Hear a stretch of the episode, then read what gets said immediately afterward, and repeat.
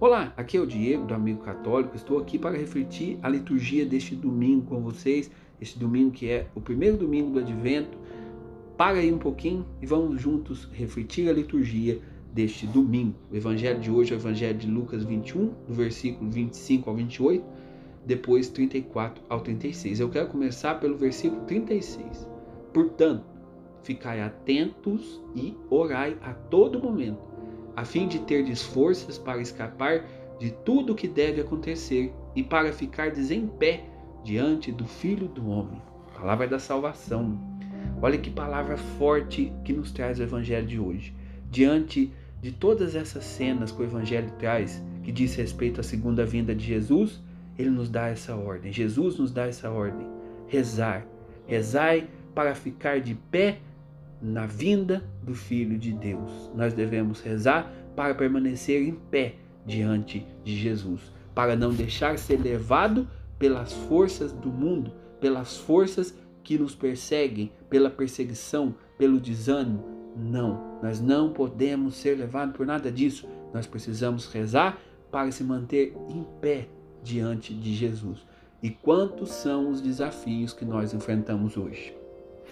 O Evangelho vai falar, esse Evangelho de hoje vai falar, e também o Evangelho dos outros domingos vão falar a respeito dessa segunda vinda de Jesus. Ninguém sabe ao certo, mas fato é que muitas coisas do nosso tempo presente dão indício de que pode estar próximo à vinda do Filho do Homem. Então nós devemos obedecer mais do que nunca essa palavra, rezar, orar, vigiar para que a gente permaneça em fé, em pé em meio a um mundo que não quer mais servir a Deus. É o que nós vemos hoje.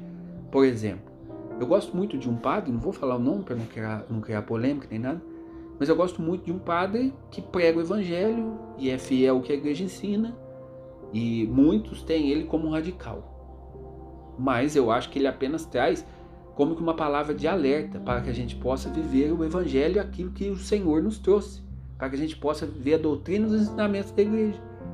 E esse padre, hoje ele foi suspenso. Segundo o que tudo indica, ele foi suspenso pela comunidade da qual ele faz parte.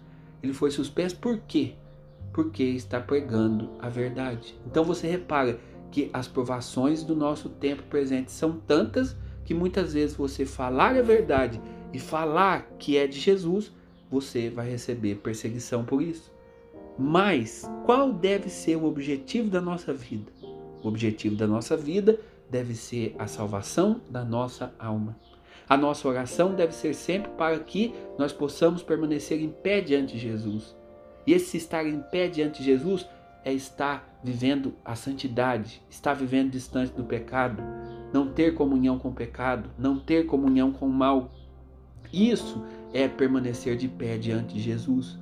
Às vezes, as pessoas rezam muito por uma cura física, rezam muito para que as coisas materiais aconteçam, que recebam e tudo mais. Não é ruim. Pode rezar, até deve rezar, mas não se esqueça que o seu objetivo é rezar pela salvação da sua alma. No meio de toda perseguição, no meio de um mundo que quer nos impor uma ditadura, não a, dita a ditadura da a ditadura revolucionária, diante do mundo que quer nos impor valores contrários à nossa fé, nós devemos perseverar na oração e ser cristão. Ser cristão de verdade, ser cristão para valer. Rezar para estar em pé diante de Jesus. Hoje, por exemplo, se você, jovem, está ouvindo esse, essa reflexão, e você fala assim: Eu vou viver a castidade. No seu grupo de amigos, você ali fala: Não, eu vivo a castidade, eu não tenho relação com ninguém. As pessoas vão rir da tua cara, as pessoas vão caçoar de você, mas você está errado? Não, você está certíssimo e deve viver assim. Mas é que o mundo que nós vivemos, ele não quer seguir a vontade de Deus. Ele não quer viver para Jesus. Se você, por exemplo, diz assim: Eu vou vender tudo que eu tenho e vou dar aos pobres e vou viver agora para Jesus. As pessoas vão falar: Você é louco? Que juízo que você tem de fazer isso? Mas não é que juízo você tem, você está apenas doando a vida para, para o Senhor. Mas para o mundo de hoje, doar a vida para o Senhor não faz sentido. Você pega um jovem, por exemplo, que vai entrar num seminário. Nossa, o rapaz é jovem, Quanto tempo de vida que ele vai perder? Devia aproveitar. Para que fazer isso? Ele está errado? Não, não está errado. Se o Senhor chama, é ali no seminário, é doando a vida que ele vai encontrar a felicidade. Mas é que o mundo de hoje não quer mais cumprir a vontade de Deus, não acredita mais em vocação, em nada disso. Nós estamos em um mundo onde cada vez mais a fé é perseguida, a, doutrina católica ela é perseguida, os mandamentos, os ensinamentos da igreja é perseguido. E nós não precisamos, nós não podemos nos deixar levar por isso, mas ao contrário, nós precisamos nos manter em pé. Por exemplo, se você fala do aborto, em muitos lugares, se você falar do aborto, você vai ser perseguido com uma fala assim: a mulher tem direito sobre o seu corpo.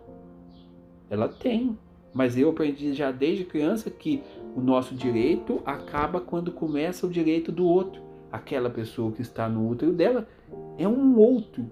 Então ela não pode sair matando. Mas muitos no mundo de hoje defendem a morte.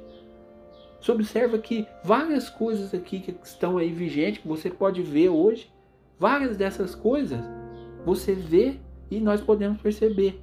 Deve estar próximo à vinda do Senhor, porque se isso já não é um ensaio para uma perseguição, ou já não é um ensaio para a grande tribulação, eu não sei o que é.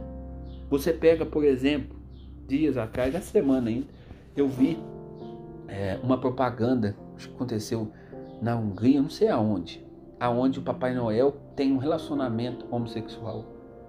Nós não podemos aceitar isso, gente. E é sempre a mesma coisa. Eles querem sempre entrar e pegar nas crianças, né? Já que é uma coisa que a criança ali vê o Papai Noel e tudo mais, eles querem chegar e ir lá e tentar fazer a mentalidade da criança. Esse é a, a revolução, né? Essa é, esse é o, o modus operandi da revolução que está presente nos nossos dias. Querem ensinar ideologia de gênero para a criança, querem colocar aquilo ali como algo natural para uma criança. E não é diante da nossa fé, não é? Ah, mas o que faz uma pessoa que é um, que é gay, que tem a tendência? Gente, eu não sei se é doença, eu não sei o que é. O que, que a igreja fala? Existe um caminho para o homossexual. E esse caminho é o caminho da castidade. Existe essa possibilidade. Não significa que a pessoa tem aquela tendência que ela já está condenada. Não. Ela pode ser um santo que tenha tendência homossexual, desde que viva a castidade. Basta viver a castidade. Esse é o caminho. Ah, mas ele não vai ser feliz. A felicidade não está atrelada a outra pessoa. A felicidade está em Deus. A felicidade está em Jesus. Qual é o problema? O mundo não vê assim. O mundo não enxerga as coisas assim. O mundo é radicalmente contrário a tudo aquilo que nos ensina a igreja, a tudo aquilo que nos ensina o evangelho. O mundo ele busca de todas as maneiras destruir a fé, os costumes, a tradição, e vai ser assim. Então nós estamos em tempo de guerra, de luta, luta pela salvação da nossa alma, luta pela salvação das almas dos nossos, porque se nós nos deixarmos levar, aonde que nós vamos parar com isso tudo? Aonde que a gente vai acabar? Eu não sei. Se a gente se deixar levar, a gente não vai mais viver a castidade, não vai mais ser fiel no matrimônio, não vai ser mais nada. Aí quando o Senhor voltar, como que nós estaremos? Nós nos envergonharemos diante de Jesus. E para não nos envergonharmos, devemos então rezar, ter vida de oração, ser vigilante, buscar viver aquilo que Jesus nos ensinou. Ah, mas as coisas estão mudadas. Não estão. O mundo quer te enganar com essa ladainha de que as coisas mudaram e evoluíram. Não evoluíram. Jesus é a verdade. A verdade não evolui. A verdade, a revelação da verdade que Jesus nos fez, já é a evolução por natureza. Então, você que está me ouvindo, não perca tempo com as coisas do mundo, mas ao contrário, diga não àquilo que é mundano. Diga não às forças que se levantam contra tudo aquilo que é sagrado e digam sim a Jesus. Reze, seja perseverante para se apresentar diante dele em pé, para se apresentar diante dele como um guerreiro, um guerreiro que lutou e que, mesmo machucado, ferido E cansado e exausto, um guerreiro que venceu. Aquele que se apresentar diante de Jesus e guardar a fé é um guerreiro que venceu. Que nós sejamos assim, que nós possamos guardar a nossa fé para o dia do nosso encontro derradeiro com o Senhor. E qual é, mais uma vez, o segredo para guardar a fé? A oração.